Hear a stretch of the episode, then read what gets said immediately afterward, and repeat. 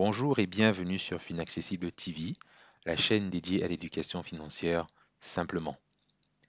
Tu es entrepreneur, apprenant, futur apprenant ou tout simplement curieux?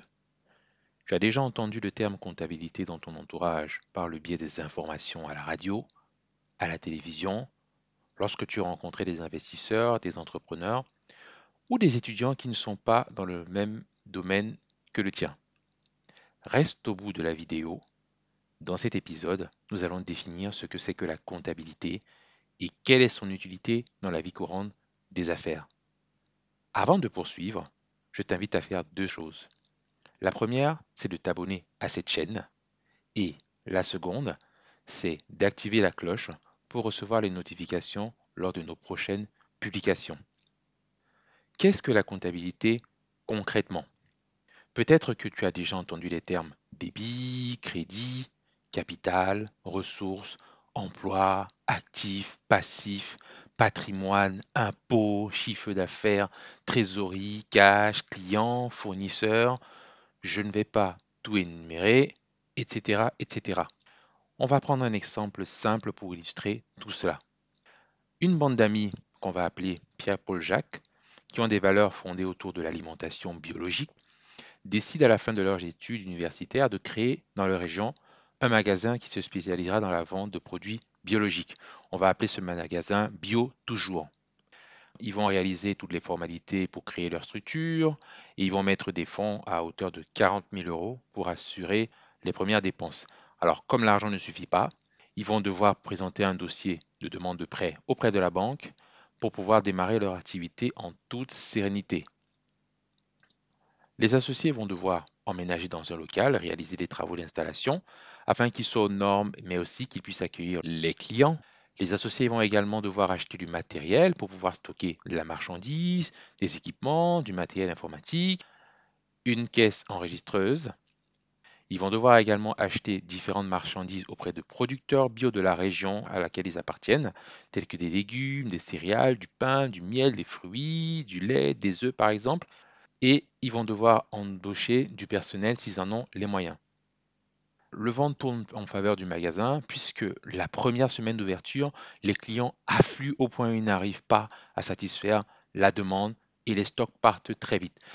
Et au bout d'un an d'activité, les associés Pierre-Paul Jacques souhaitent avoir plus d'argent pour se développer, soit en demandant un nouveau crédit à la banque, soit en faisant appel à des investisseurs privés. Au bout d'un an, il va falloir lister tous les produits du magasin, retrouver toutes les factures une par une, les tickets de caisse, les additionner, faire l'inventaire. Ça peut être très très lourd et très pesant si on doit expliquer à la banque ou à un associé ce qui s'est passé durant l'année, si on doit récupérer tous les justificatifs, pièce par pièce, et montrer à la banque. De toute façon, ça ne fera pas très sérieux, à moins d'avoir une charge d'enfer. Et encore, c'est là qu'intervient le rôle de la comptabilité et son utilité. Puisque la comptabilité, de quoi s'agit-il? Il, s'agit en fait d'une discipline pratique qui permet de fournir des informations régulièrement et en temps réel sur l'activité financière de l'entreprise, la formation de son résultat, le niveau de trésorerie de l'entreprise ou le cash dont elle dispose. La comptabilité, c'est encore ce qu'on appelle le langage des affaires, du business. À qui est-ce que cette comptabilité va servir? Cette comptabilité va principalement servir à l'État, puisque tu le sais, l'État va récupérer l'impôt de ce que tu gagnes. Elle va servir aux associés et aux chefs d'entreprise pour savoir où ils doivent agir pour développer l'activité, où ils doivent faire attention. Elle va également servir à la banque pour évaluer la solvabilité de l'entreprise, c'est-à-dire est-ce qu'elle est capable de rembourser l'emprunt elle va servir aux fournisseurs avec qui tu travailles, parce que les fournisseurs, tu t'imagines bien que quand tu vas leur demander des produits, il faut qu'ils s'assurent que tu as la capacité de payer tes dettes lorsqu'ils te livrent la marchandise. Et enfin, la comptabilité va servir également aux futurs salariés. Par exemple, lorsqu'ils cherchent un emploi, un salarié va devoir s'informer sur l'entreprise dans laquelle il postule. Pourquoi? S'il connaît bien la comptabilité, c'est intéressant pour lui afin de ne pas se retrouver dans une entreprise qui fermera au bout de six mois. Est-ce que la comptabilité est obligatoire? Pour les entreprises, la comptabilité est une obligation.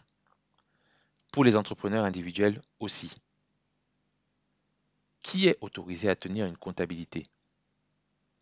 Sont principalement autorisés à tenir une comptabilité le gérant de l'entreprise, le salarié d'une entreprise embauchée en tant que comptable et l'expert comptable qu'on a choisi. Tu te demandes sûrement, c'est bien beau tout ça, mais sur quel support est-ce que tu peux saisir ta comptabilité? Il faut savoir qu'il existe plusieurs possibilités aujourd'hui. Par exemple, tu peux tenir un simple cahier de tenue des comptes dans lequel tu pourras noter toutes les entrées et les sorties de flux. Ce support est tout de même de moins en moins répandu parce que non seulement il demande de rédiger en temps réel, il demande aussi de transporter ton cahier à chaque fois. C'est trop lourd.